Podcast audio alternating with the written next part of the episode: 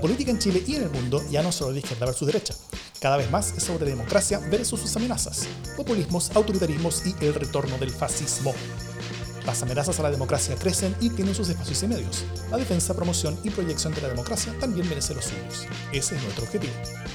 Soy Jimena Jara desde el Parque Balmaceda, no solo desconfinado, sino que atestado de gente que se junta, salta, hace eventos, todo eso sin mascarilla.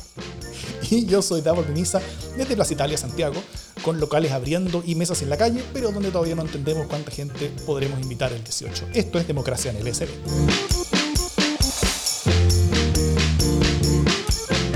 Hola Jimé, ¿cómo estás? Muy bien, ¿cómo estás tú, Davor? Tenemos grandes sorpresas para este podcast que se inicia. Tenemos grandes sorpresas. Hay, hay, hay, hay anuncios y sorpresas y un, y, y un entrevistado también sorpresivo que va, va a estar en, las, en, el segundo bloque del programa. También sorpresa. También sorpresa. Va a estar en el segundo bloque del programa. Eso. Así que por mientras, si te parece, eh, falta todavía un mes y medio para el plebiscito, pero ya las candidaturas para la convencional están bastante desatadas en cuanto a que son parte de la conversación. ¿ah? Eh, eh, estamos ya hablando sobre los convencionales antes de que se haya ganado ese plebiscito. Hay, yo creo que hay dos razones para eso. Primero, porque el plebiscito parece estar ya bastante jugado, como ganado. Por eso, en parte, Longueira, por ejemplo, dice que la derecha debería olvidarse del plebiscito, subirse al carro de la prueba para no tener una rota evitable y trabajar desde ya en la plantilla convencionales. Tal vez también por eso la UDI levantó como una especie como de bandera blanca de la guerra cultural y simplemente se puso a cantar por el derecho a vivir en paz. ¿ah? Me imagino que abrazados con primera línea y cantores populares revoltosos. Eh, y segundo, porque no hay mucho tiempo entre el plebiscito y la elección de convencionales del 11 de abril del 2021. Buena parte de ese tiempo entre medio es el verano, ¿no es cierto? Es febrero, donde se supone que nada pasa en Chile, aunque ahora con, con, con, con pandemia, quién sabe cómo hace febrero. Entonces, cuando empecemos, como oficialmente el año chileno, ¿ah? eh, Insurce creo que, que, que, hoy dijo que él, él, iba a tomar la decisión sobre su eventual candidatura presidencial eh, antes del final del año chileno, que para él el año chileno termina el 31 de enero, y el año chileno comienza después el primero de marzo. ¿ah? Entonces, cuando comience el año chileno, según Insursa, nosotros ya vamos a tener dos semanas de, de, de campaña prendida para los convencionales. Entonces, como que no queda nada para esto, y las decisiones son, hay que tomar rápido y, y todo eso. Entonces, en torno a esto hay varios temas abiertos. Primero, la participación de independientes. Está en discusión hoy día si el CERVEL debiera o no facilitar la inscripción de listas de independientes al eh, al, permitirles a ellos que esas listas de independientes sean inscritas utilizando la clave única, o sea, vía web, vía, vía no presencial, vía, digital, tal como los partidos se inscriben hoy día, los partidos políticos se inscriben, eh, se pueden inscribir a, a, a, distancia con clave única, que las listas independientes se pueden inscribir de la misma manera. Le piden a CERVEL que así sea. La otra cosa es la composición de la Constitución. Después de notas de la segunda, con muchas caras noventeras y otras la tercera, denominada el revival concentracionista, hay algo de pánico de que la convención parezca una especie como reunión de viejos de viejas glorias políticas o de cementerio de elefantes, ¿ah? como eh, pegados en el pasado. Eh, lo, lo, tercero es cómo debiera ser esta convención constitucional. ¿Qué, qué responsabilidad deben asumir los partidos en esta, en esta construcción de armar sus listas? Eh, cómo los partidos van a poder lidiar con esa responsabilidad, siendo que tienen como chorro mil otras elecciones paralelas en las que también tienen que armar eh, listas de concejales, gobernadores, core, eh, alcaldes, después al tiro diputados, senadores, presidentes. ¿De dónde crees que van a sacar los partidos tanta gente? Eso yo creo que son preguntas abiertas. No sé por dónde quieren empezar despostando este animal, Jiménez. Yo, antes de entrar al fondo fondo, me quiero quedar en la grasa, que es justamente eh, quiénes han sido hasta ahora los voceros, las voceras, les voceres de les independientes, ¿no? que es como eh, salía hoy día una nota en la tercera que me parece bien insólita, porque eh, estaba Soledad Alvear, por ejemplo, hablando en nombre de los independientes. Eh, entonces, está bien, Soledad Alvear hoy día ocurre que termina siendo independiente porque renuncia a su partido eh, en una pataleta bastante facha, digámoslo. Eh, se salió por la derecha de su partido y no tiene más remedio que ser independiente, pero no tiene ninguna vocación de independiente. Eh, finalmente lo que ella quería era formar un referente, como siempre quieren los taimados que se van de los partidos. Entonces, pero además de eso, quiere el, el, subsidio que les dan a los independientes. O sea, quiere que además de eso les faciliten la pega para después hacer su referente, lo cual a mí me parece una patudez, pero supina. ¿no? Eh, y así varios independientes que ocurre que son independientes, pero que realmente no tienen historia de independientes, ni me parece a mí que están suficientemente validados como independientes. No, no quiero decir que tengan que ser independientes pura sangre, ¿cachai? Pero ver a la misma gente, ¿cachai? Que es justamente la gente que, que, la mayoría salió a decir que ojalá que salgan hoy día un poco como para renovar, eh, no sé si representan exactamente caras frescas, ¿no? Caras nuevas. No sé si Soledad Alvear eh, vendría a ser lo que uno entendería como una cara nueva, por ejemplo. Eh, y en eso también me parece que tiene una participación los medios en cuáles son los independientes que entienden a los que, para, darle voz, ¿no? Eso. Pero pasada la, la grasa, evidentemente que debe haber facilidades para los independientes, así se entendió y así se hizo, es decir, se bajaron eh, los requisitos de las firmas para los independientes. Un poquito. Eh, entendiendo que aún sí se bajaron un poquito, eh, pero, pero también es un tremendo desafío, ¿no?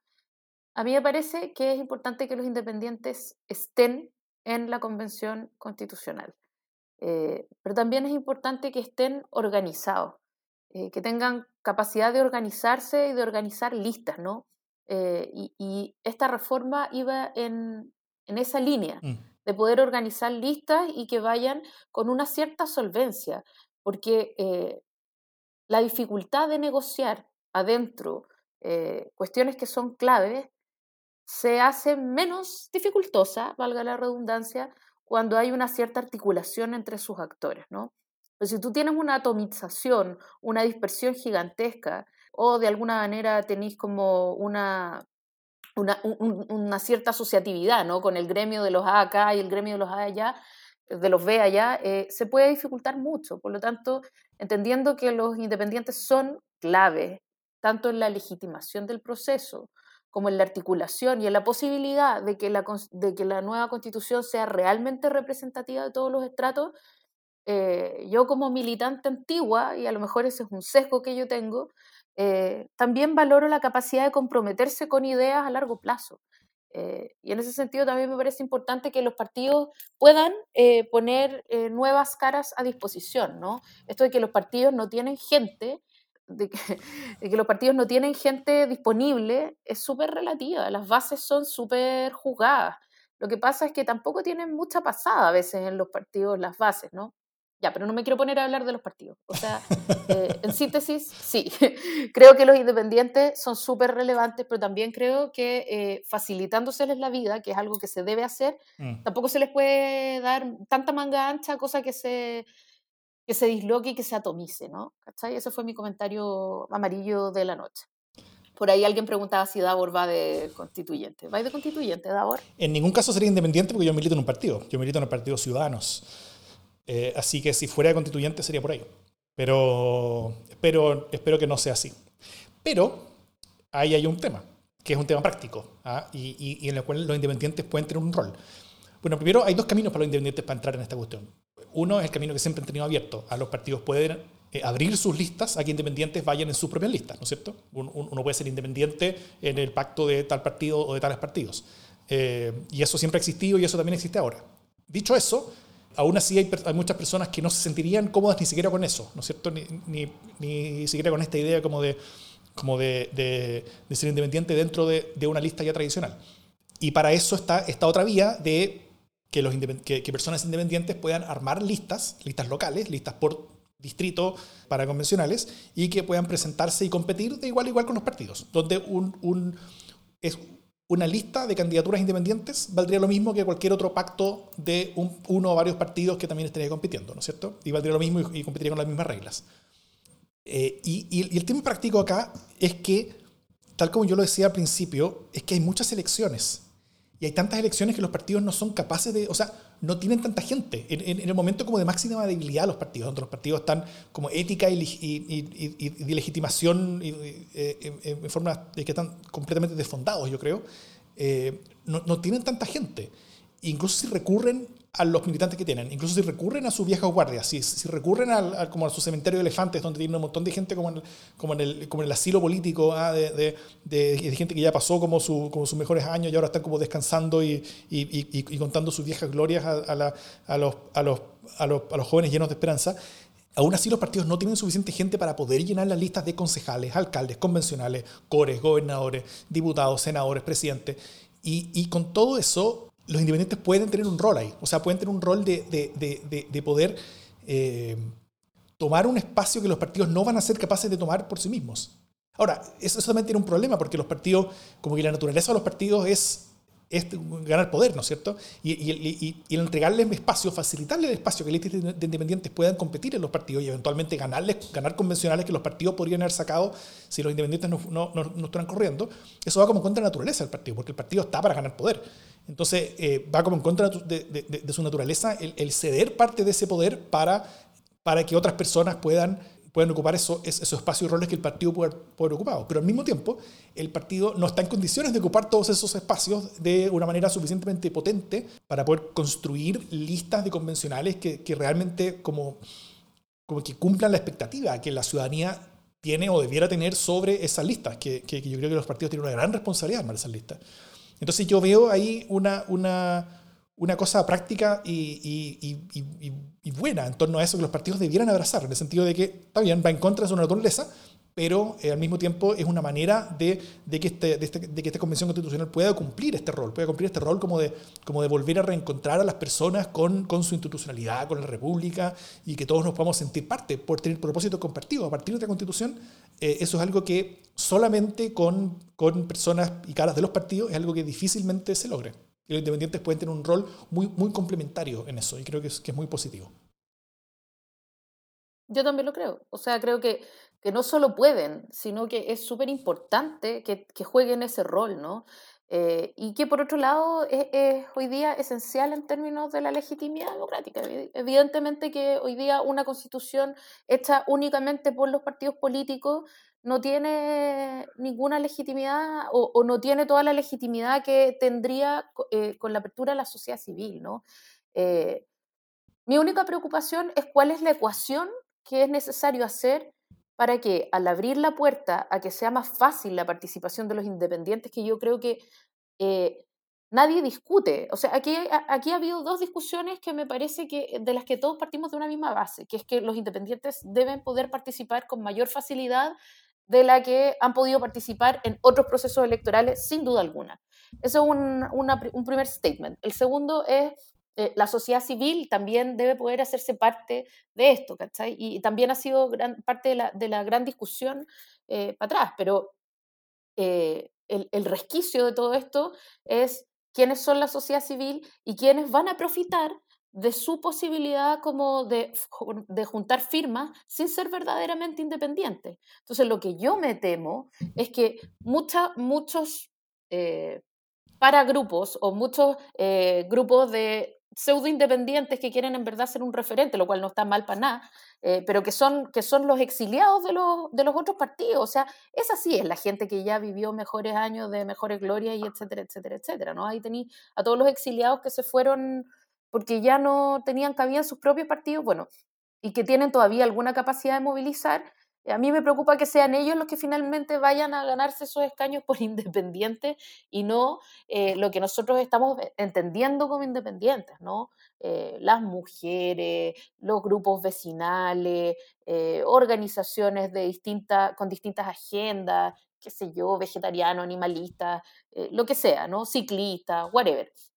Empresarios, pyme, lo que sea, que como cuando uno piensa en los independientes, piensa en general en estratos de la sociedad civil. Eh, y yo creo que la, la, ecuación debe ser lo suficientemente justa como para que no sea finalmente instrumentalizada eh, por lo que votó la ola de los partidos finalmente, porque si vamos a tener una convención constitucional con los partidos y lo, y lo no sé cómo decir, el despostado de los partidos, eh, ahí sí que estamos mal en el proceso de legitimidad. Entonces estoy absolutamente de acuerdo en que tiene que haber una fórmula que permita a esa mm. gente que hoy día no tiene tantos recursos, eh, ni de movilización, ni mucho menos recursos financieros, eh, poder ser parte de, de este proceso. Mm. Hay, una buena columna que, que, puse acá en los comentarios de, en, el, en, el, chat entre toda la gente que está conversando, escrita por Daniel Brieva, que es amigo del, del, podcast y que también lo veo ahí comentando, la presente nos está viendo hasta ahora, eh, que publicó hoy día en, en, el Clinic sobre parte de, los desafíos que tienen los partidos para que la Convención Constitucional efectivamente cumpla su promesa de reconectar a la ciudadanía con, con, con las élites, ¿no es cierto? Y, buena parte de esa promesa tiene, o sea, y, buena parte de ese rol tiene que ver con la, con la, conformación de sus listas y con, y con, cómo, y con cómo finalmente la, la, la, convención queda constituida. Porque, porque, porque al final esa legitimidad no van a ser de que el texto sea técnicamente bueno o que el texto sí cumpla o, o, toque tal tema versus no tocar tal otro, sino que al final tiene mucho más que ver con cómo se construye, ¿ah?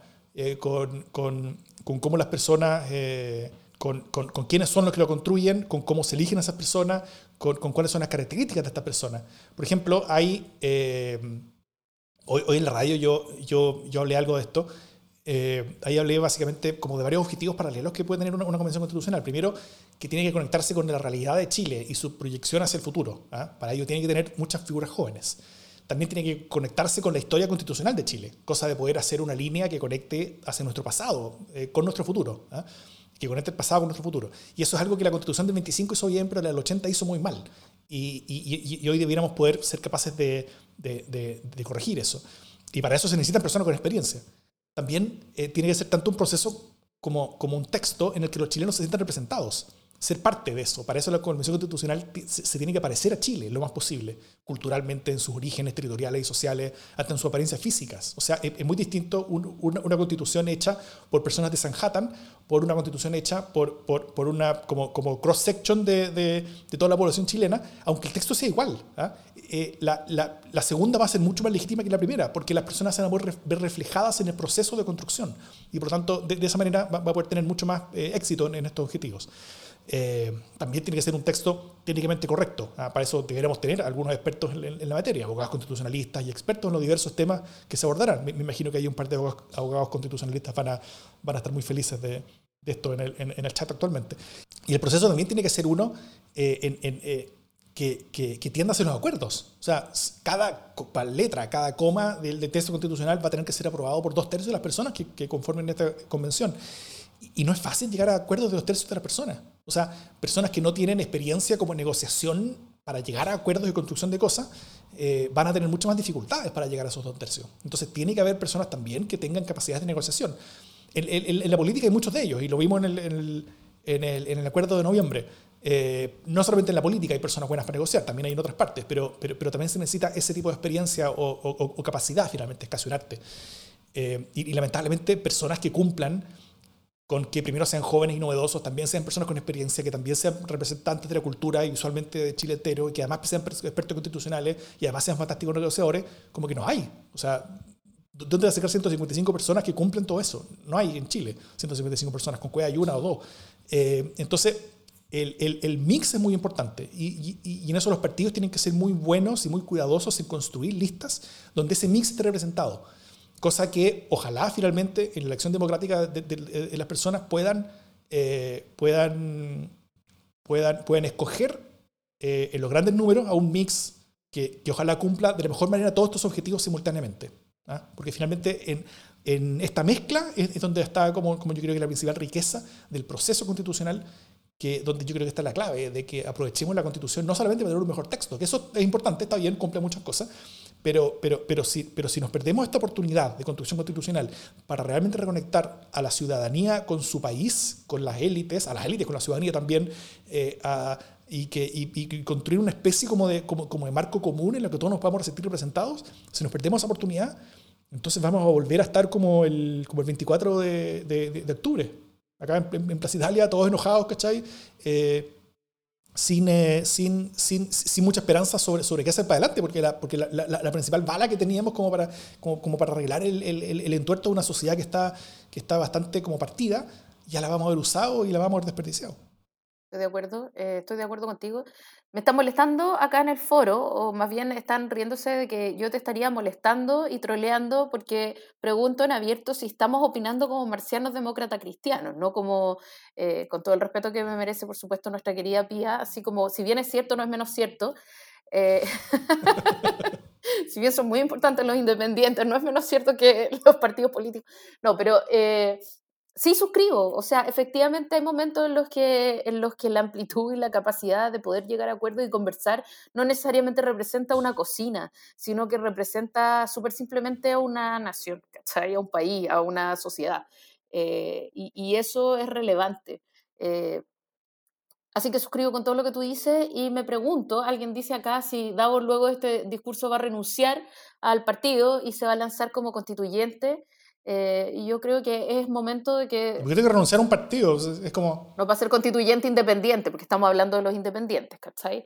Entonces, como quizás sea la instancia para generar el partido LCD eh, con, con, candidatos propios y etcétera. A, a, llorar al cervel. Oye, no, pero, pero sí, estoy de acuerdo contigo y estoy suscribo todo.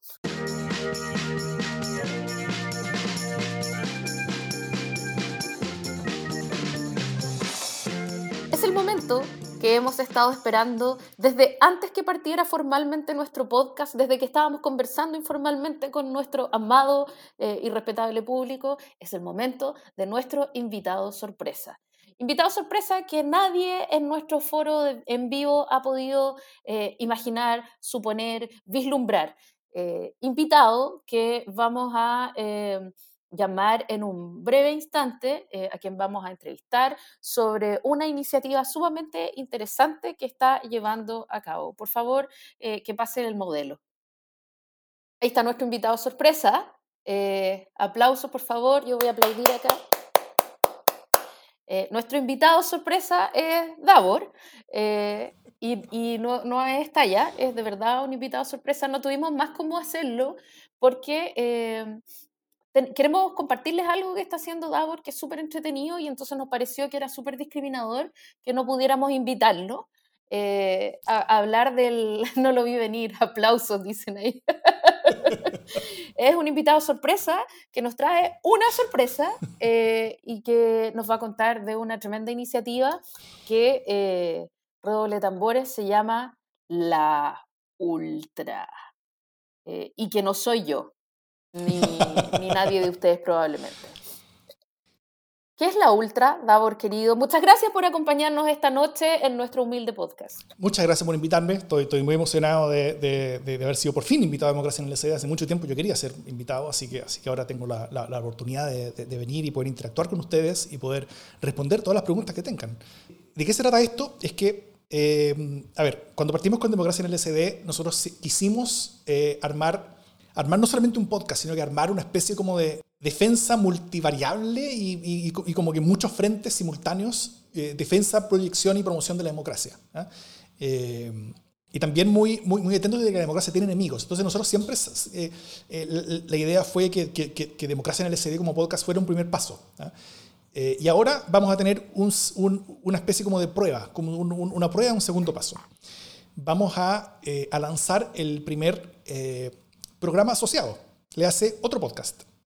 Asociado a Democracia en el SD es un, es un, es un spin-off, uno podría decir, eh, en, la, en, la, en, la, dinámica gringa. Eh, va a ser un, un, programa especial de, de, número, limitado de capítulos. Estamos viendo entre tres o cuatro capítulos que va a tener. Va a ser un, inicio, al menos de aquí hasta el plebiscito. Y donde vamos a explorar la ultraderecha, en particular la ultraderecha en YouTube. ¿Ah? Eh, ¿Por qué la queremos explorar y por qué es la ultraderecha en vez de la ultraizquierda, por ejemplo? Bueno, primero, es una amenaza a la democracia, ¿ah? eso, eso uno podría decirlo con respecto a cualquier ultra, pero también, tal como bien dice que las palabras con las que nosotros siempre iniciamos el podcast, esta ultraderecha es algo relativamente nuevo en el mundo. Y es algo que existe en muchas partes y algo que ha tenido éxito en muchas partes. Y es algo que en Chile está llegando. ¿ah? Y, eh, este, este, esta especie como de alt-right, como se entiende en Estados Unidos, o de, extrema derecha eh, como nacionalista o identitaria eh, en, en, en, nivel europeo. Entonces, lo que quisimos hacer fue explorar ese mundo y poder contar de qué se trata cosa de que la influencia que ese mundo hace sobre como el mundo real en Chile eh, sea una que nosotros entendamos por qué viene, entendamos de dónde viene y también entendamos qué hacer al respecto. Entonces... Súper. Davor, eh, yo, yo te estoy entrevistando, entonces por favor hagamos un break para que yo pueda seguir entrevistándote. Ok, perdón, perdón. Eh, cuéntanos, por favor, sin, sin, hacer spoiler, porque la idea también es que, es que la gente pueda escuchar el podcast. Em, viene además con unas partes súper importantes en, en, idioma oscuro de Mordor. Eh, esto es real. Eh, tuve, tuve, la fortuna de poder escucharlo. Pero eh, quería preguntarte, ¿qué tanto crees tú que se, se ve amplificado este fenómeno? Porque en general uno se ríe un poco eh, las posturas de, de, esta ultraderecha a la gente que no es tan extrema le parece risible, ¿no? Es mm. chistosa, es hasta ridícula. Eh, uno hace mucho fiesta de eso. Eh, sin embargo, tiene una expansión bien grande. Es como los antivacunas o como los terraplanistas, ¿no? Una cuestión que uno no creería, pero va aprendiendo como pasto seco. y lo que quería preguntarte un poco era cuál es el rol que tú crees que tienen las redes sociales o, o, estas burbujas eh, de información de las redes sociales en, este contexto. Mm. Parte de la gracia de las redes sociales es que, es que permiten y facilitan que las personas se junten con gente que piensa cosas similares. El problema de eso es que los algoritmos de las redes sociales, y lo vamos a ver bien en, en, concreto para, para YouTube, eh, hacen que uno no solamente se junte con esas personas, sino que tienda a solamente ver esas, ese tipo de contenidos. Y eso genera burbujas de información. Eso genera que uno empieza a creer que toda la realidad es lo que, lo que uno está viendo y eso empieza a, generar cada vez mayor distancia con quienes piensan distinto. Cuando uno empieza a ser aislado de personas que piensan distinto, uno, uno empieza como, con, circuitos de, de, radicalización, ¿no es cierto? Eh, yo, yo, lo igualo a, lo que, a lo que pasaba, por ejemplo, en los 90 o en los 2000 con las casas Ocupa. ¿ah? Eh, jóvenes medios anarcos, por ejemplo, anarquistas, se juntaban y vivían juntos en, en, en casas ocupas y muchas veces esa, esa como, como, convivencia tan aislada del resto del mundo hacía que las personas se radicalizaran. Y eso radicalizaba a los grupos eh, hasta el punto de que algunos de esos grupos terminaron poniendo bombas, como bien sabemos en la historia muy reciente de Chile. Eh, y yo veo lo mismo eh, que está pasando incipientemente en Chile. Eh, sí creo que es importante decirlo que, es un proceso súper incipiente, pero está, estamos aquí como dos o tres años atrasados con respecto a lo que vimos en Estados Unidos. Y en Estados Unidos esto ya no es incipiente, en Estados Unidos esto ya es, ya es duro. O sea, hay personas que están llegando a las protestas de Black Lives, Black Lives Matter armados hasta los dientes como, como una idea como de, como, como de defender la propiedad, ah, incluso cruzando de, de, un estado para el otro para ser parte de esta protesta y poder disparar a la gente. Un, un caro de 17 años que mató a, a, a, dos personas que, que protestaban hace, poco tiempo. Y esto, y, y, y, entonces también eh, se, suma el tema de las conspiraciones, se suma el tema como de las noticias falsas, se suma el tema como de la aislación de, de como de la realidad, ahí la construcción de realidades propias. Y, y todo eso es muy complejo.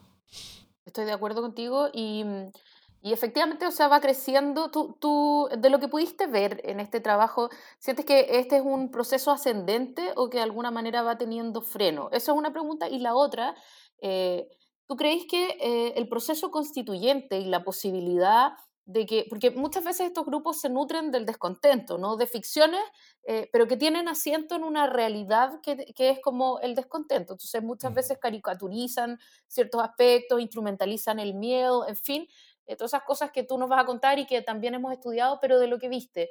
¿Este es un proceso que tú crees que va en ascenso? Esa es la parte uno de la pregunta. Y la parte dos, ¿tú crees que eh, el proceso constituyente como válvula de escape de los males de la democracia es de alguna manera eh, un, un, remedio o una respuesta o una forma de resistencia ante este tipo de, de avances? Yo creo que, que sí está en ascenso. ¿Ah? En Chile está en ascenso, sobre todo porque, porque hay tantos ejemplos tan efectivos de cómo esto se ha explotado que vienen desde afuera. Eh, y yo creo que vamos a poder demostrar cómo las personas siguen estos ejemplos. También vamos a poder, vamos a poder demostrar cómo, cómo, estos circuitos de radicalización radicalizan no solamente a quienes ven estos contenidos, sino que también a quienes los producen. Y vamos a ver cómo los caminos de radicalización son muchas veces los mismos. O sea, el, como las etapas donde, donde de, preocupaciones sobre ciertos temas, la utilización de ciertos lenguajes, la utilización de ciertos símbolos, e, e, es, un recorrido que es más o menos común ¿ah? en, lo que hemos visto afuera y también lo que hemos, estamos viendo acá en Chile. Eh, sí creo que, que, que, que, la velocidad de, radicalización se va a ver eh, truncado en parte por dos razones. Primero porque, tal como porque estamos un poco atrasados con respecto al resto del mundo en esto, eh, las redes sociales están tomando ciertas medidas ya para intentar disminuir el avance de este tipo de ideas. Y vamos a ver qué tipo de medidas están tomando y, cómo eso ha frenado un poquito el, avance o crecimiento. Eso por un lado. Por otro lado, yo creo también que, eh, que, que, a diferencia de lo que muchos pensamos, eh, y lo, vamos, a, vamos a, meternos en esto también en el primer capítulo, es, eh, es, que nosotros, es que muchos pensamos que después del 18 de octubre iba a poder haber una gran reacción como autoritaria que iba a poner estas ideas como de ultraderecha con, mucho mayor importancia. ¿ah? Eh, de, gente desesperada que quisiera tener como, como, como orden y que, y que, iba a recurrir a este tipo de liderazgo, que iba a ser como la, el, paraíso de José Antonio Cast, el, Chile post-18 de octubre. Eso no sucedió. Y, las ideas de estos mundos, esta especie como de, como de crítica, crítica al pobre, al, crítica al, progre, crítica a la, a la corrección política, crítica al inmigrante, todos los discursos tan clásicos de esta nueva derecha, se vieron un poquito anulados, yo creo. O sea, hoy son mucho menos poderosos de lo, que, de lo que muchos creímos que podían ser después, de, después del 18 de octubre. Y lo segundo, yo sí creo que la, que, que la convención, si es que es capaz, tal como hablábamos en la, primera, en la primera etapa, si es que es capaz de construir estos propósitos comunes entre la población, eh, puede, puede quitarle mucho combustible al crecimiento de este tipo de grupos. Es cierto. Pero al mismo tiempo, estos grupos lo que están haciendo es esforzándose para hacer que, la, que el proceso constitucional no sea legítimo que no tenga este, este, este, efecto que nosotros sí nos gustaría que tenga. Y, por lo mismo eh, creo que, que, por eso es la urgencia del, del, lanzamiento de este programa, en el sentido de que, de que nos vamos a enfrentar a todo esto muy pronto y, eh, y, y, nos estamos enfrentando a, a, personas que están activamente buscando que fracase todo el proceso que nosotros estamos considerando que es muy importante para la futura democracia chilena, porque no les gusta la democracia en base a eso. ¿Va a haber otros podcasts eh, o otras series de podcasts si a esto le va bien? Así como la otra ultra, eh, como eh, vamos a seguir explorando otros actores como de la contra de la democracia, ¿o no? ¿Qué crees tú? Em, a ver, si, si, vamos a explorar actores de la, de la contra democracia, yo creo que vamos a aprovechar el espacio que vamos a tener en el podcast La Ultra. La Ultra va a ser otro podcast, ¿ah? y, y, y y también adelanto, eh, adelanto eh, que, que, al menos estos capítulos iniciales van a ser mostrados también en, el canal de Democracia en LSD. Primero van a ser publicados en su propio podcast y después van a ser publicados en Democracia en LSD en, en, un día donde nosotros no estemos eh, hablando. Entonces, durante algunas semanas vamos a tener dos programas de Democracia en LSD a, a, la semana en vez de uno. Y, y, en su propio podcast va a estar avanzando. Entonces, la, invitación a todos, si quieren escucharlo antes de que lo escuchen por acá, vayan y sigan a, a la Ultra. Y después de que termine este programa limitado que tenemos pensado, puede que sigamos conversando acerca de otras ultras eh, en ese mismo espacio. Pero al mismo tiempo también hay otros proyectos y otras cosas pensadas, pero al final sí, tiene que ver con, en, parte con el éxito de esto, a ver si, a ver si podemos empezar a crecer y, podemos empezar a, crecer, a, ir montando como una especie como ecosistema en torno a, a democracia en el SD. Y, de hecho estoy bien, optimista porque, porque en, muchas métricas, tanto en, en, Apple como en Spotify, he estado viendo y Democracia en LCD está subiendo los rankings de los mejores eh, podcasts políticos en Chile, así que estoy, eh, eh bien optimista con respecto a eso. Así que en una de esas podemos armar todo un ecosistema al respecto, si nos va bien, por supuesto.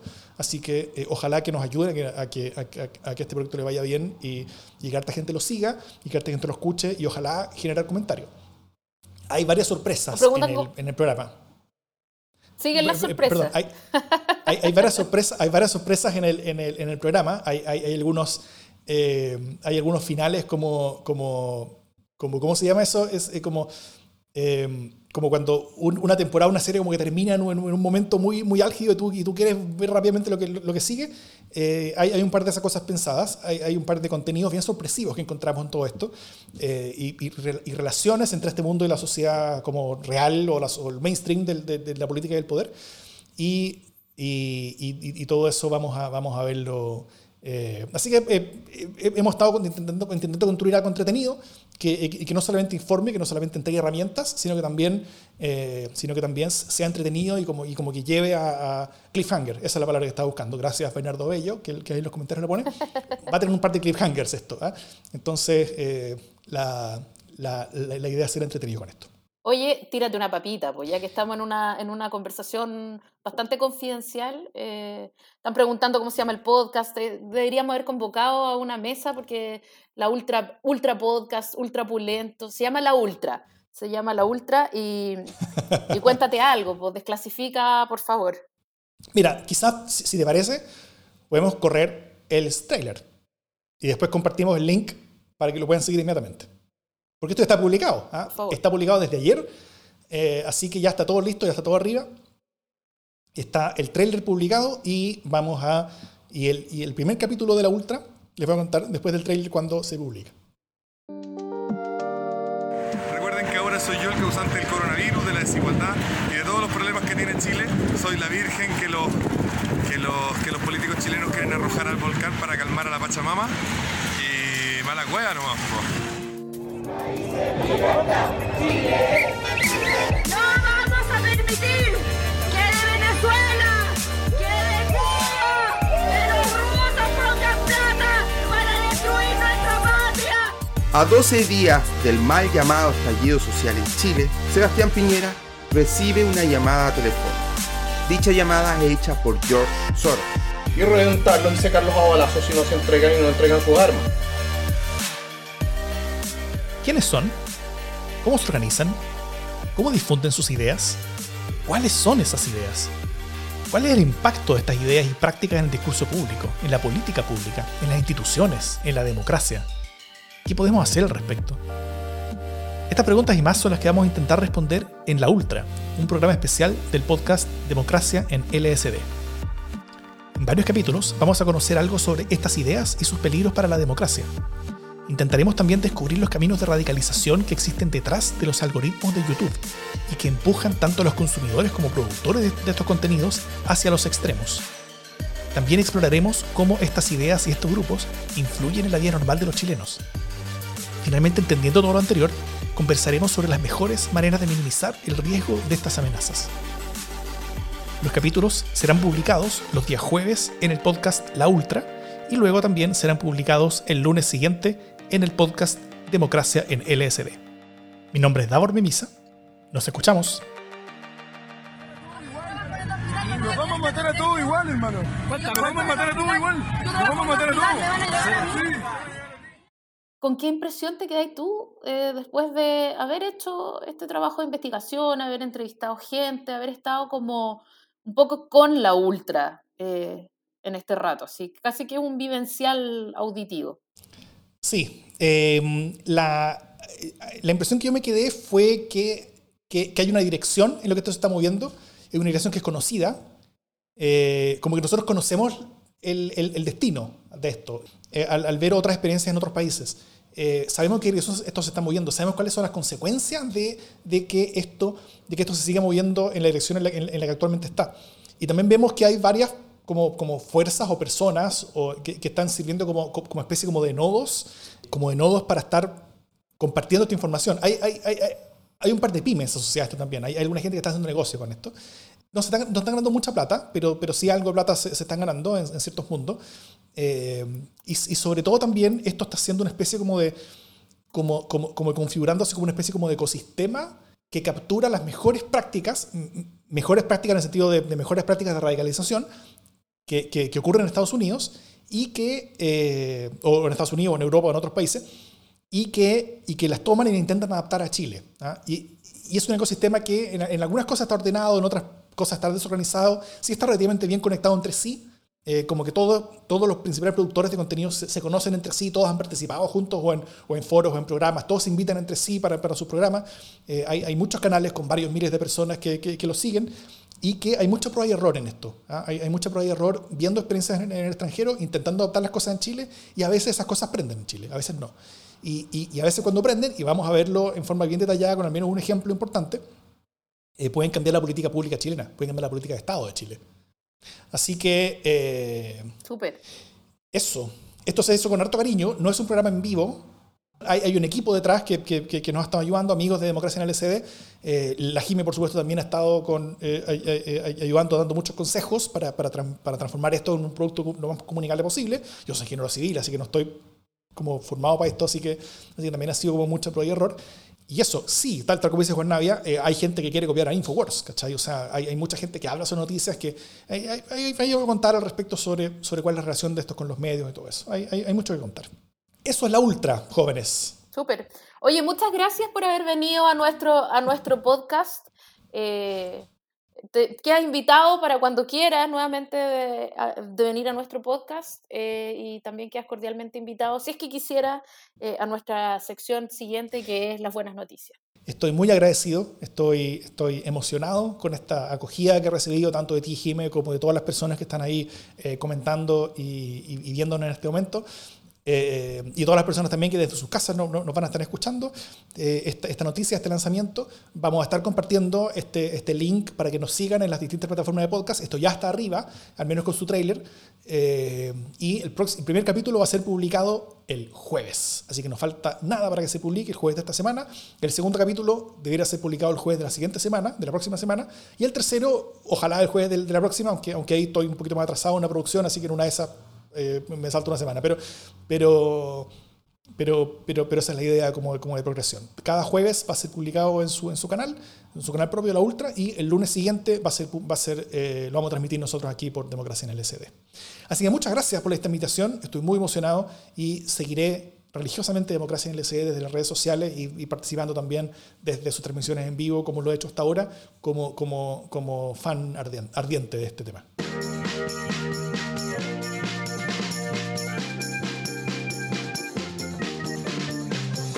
Las buenas noticias. ¿Qué buena noticia tienes, Jime? Tengo una buena noticia. Qué buena cosa.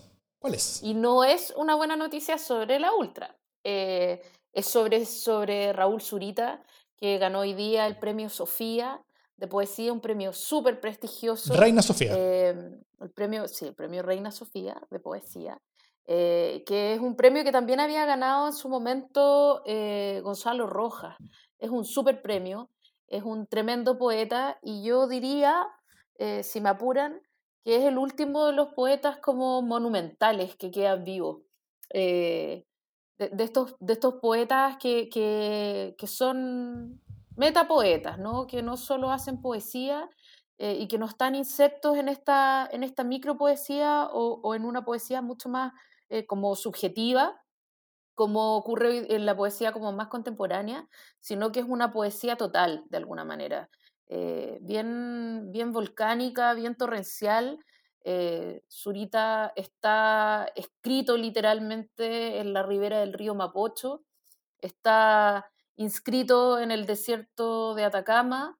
eh, su obsesión ha sido convertir la poesía en paisaje, el paisaje en poesía, ser poesía casi. em, y así que me parece fabuloso que haya ganado. eh, es muy, muy, muy merecedor.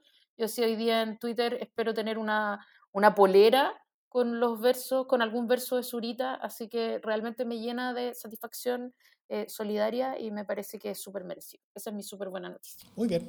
Muy, buen- muy buena, buena noticia, Jimé.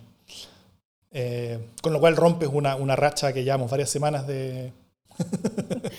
De buenas, malas noticias. No, pero buena, buena, buena. No sé si de buenas malas o de malas buenas. Ahí hay que, hay que analizar lingüísticamente sobre cuál es la... Pero eso. Yo, bueno, eh, en verdad he muy metido en, en esto, así que mi buena noticia es el estreno este jueves de La Ultra, para que lo vayan a ver, para que lo sigan, eh, para que le cuenten a gente que lo siga también. La, la- la- idea es que ojalá esto le vaya bien. El primer capítulo ya está listo, va a ser publicado el, el- el jueves, el segundo está casi listo, se está, se está terminando de producir, esta semana debería tenerlo listo y se debería publicar el jueves de la próxima semana. Y para el tercer capítulo también tenemos varias sorpresas y, un- y una historia entre- interesante y entretenida que contar. Eh, saludos sobre todo a Tomás Croqueville, que es una de las personas que nos ha ayudado y que ahora está eh, algo complicado de salud, así que, así que quiero darle un gran abrazo, cosa que, cosa que, que- que se recupere. eh, se recupere bien, creo que lo necesitamos para, para esto y para tantas muchas otras cosas. Eh, muchos agradecimientos también al equipo que, que nos ha ayudado. Ahí, ahí van- los nombres van a estar en el podcast después. Y, eh, y eso es mi buena noticia, la verdad. Estupendo. Fabuloso. Preguntan si Techo Irane va a estar en la Ultra. Tiene un pequeño lugarcito, igual que Patricia Maldonado, diría yo. Eh, pero no quiero ser spoiler, así que escúchenlo. Sí, de hecho, de hecho sí. lo, van a, lo van a identificar, lo, lo van a identificar en los primeros, eh, en los prim- primer par de minutos, creo, de- de- del primer Sí. capítulo. Ahí hay un espacio para ellos. Pero qué gracioso, pero está bien. Ahí, ahí van a verlos. O escucharlos más bien. Eso, bueno, la, la- Ultra no es visual, o sea, no va a ser transmitido por YouTube, sino que solamente audio, solamente podcast. Esa es otra cosa importante. Así que va a ser solamente para escuchar. Eso. ¿Alguna cosa final, Jimé? Nada, ha sido un programa redondo. Estamos. Bueno, muchachos y muchaches, dicho eso, esto es Democracia en LSD.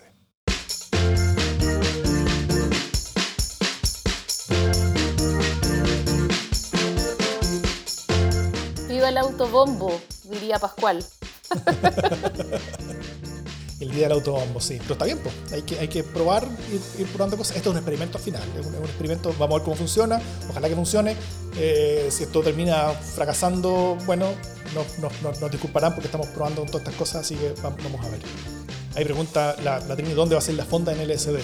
Igual sería bueno una fonda en LSD. Depende, depende cuánta gente sea. Fondéate, en LS, fondéate con LSD. Es una forma de fondearse, sobre todo si hay poca gente y que tener algún otro tipo de entretención al respecto, yo creo. Oye, eh, a todo esto la próxima semana vamos a estar en, en vísperas del 18. El 18. Así que vamos a estar... En 18 eh, claro, en 18 con empanada, con vino tinto y con cuarteta. ¿Sabéis para allá? ¿Sabéis hacer décima? eh, No. Ofrezco una décima aquí y ahora para el, para el próximo LSD.